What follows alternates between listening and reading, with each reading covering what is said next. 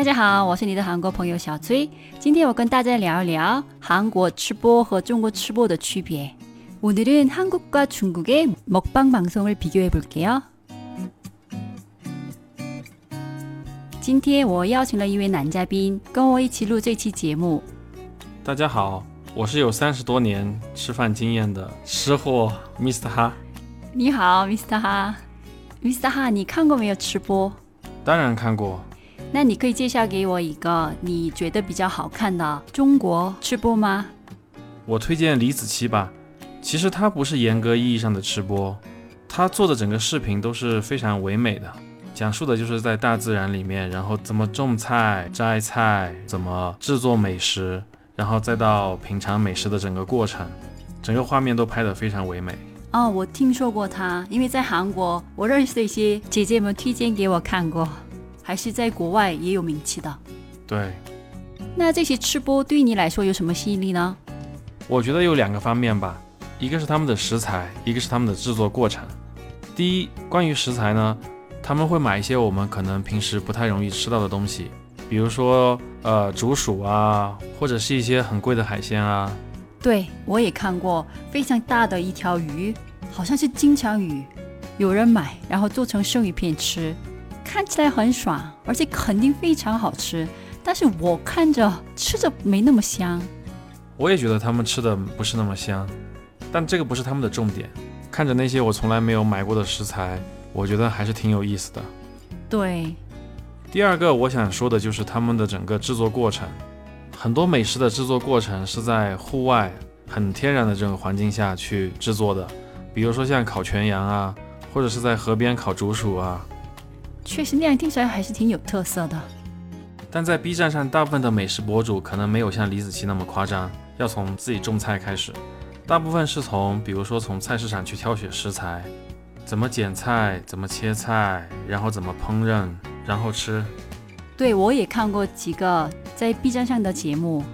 那你看过韩国的吃播吗？没看过。其实 B 站也有几个有名的韩国吃播，比如 Bookie，他们是这样的。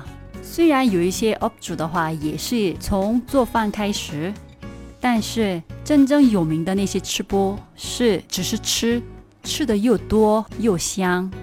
还有，为了强调吃的声音，他们是这样说话的，而且你们可以听到他们吃的声音，比如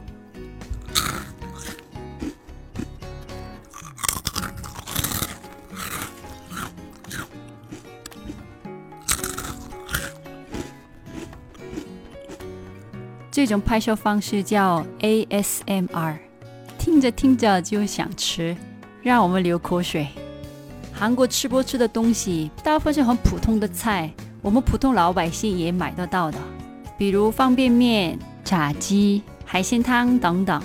而且他们是非常在意外表，大部分的主播打扮的特别漂亮帅，所以看着帅哥美女吃的香，让我们流口水。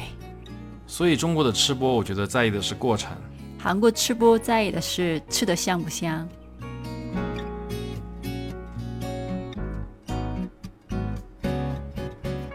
但我每一次看这些吃播的时候，有一个问题，其实他们吃的香是很好的，但是每一次他们吃的太多了，吃多了伤胃伤脾，非常不好。就是啊，现在中国政府也在倡导全社会要节约粮食。好啊，不浪费不仅对自己有好处，也能减少对大自然的危害。我非常赞同你的看法。现在疫情在中国逐步缓和了。然后朋友们之间的聚餐也越来越多了，但是中国人请客一般都比较好面子嘛，嗯，所以我们一般点菜的时候都会往多里点。对。但是疫情还没有结束，我希望从我做起，我们都能尽量少点菜，然后如果没吃完的话，都能打包带走。那明天你请我吃饭的时候，就点两个菜一个汤。还是不要吃了吧。确实是有一个含义跟我说，五天一次不吃晚饭对肝很有好处。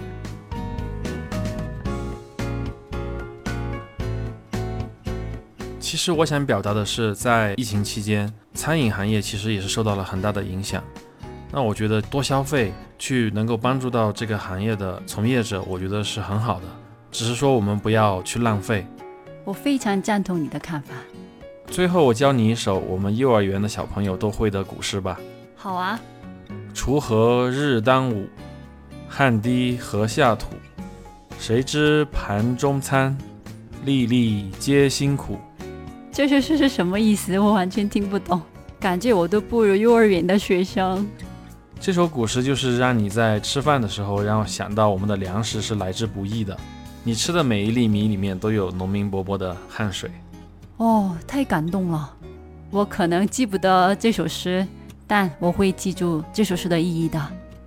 那今天的节目到这里了，들어주셔서감사합니다그럼안녕히계세요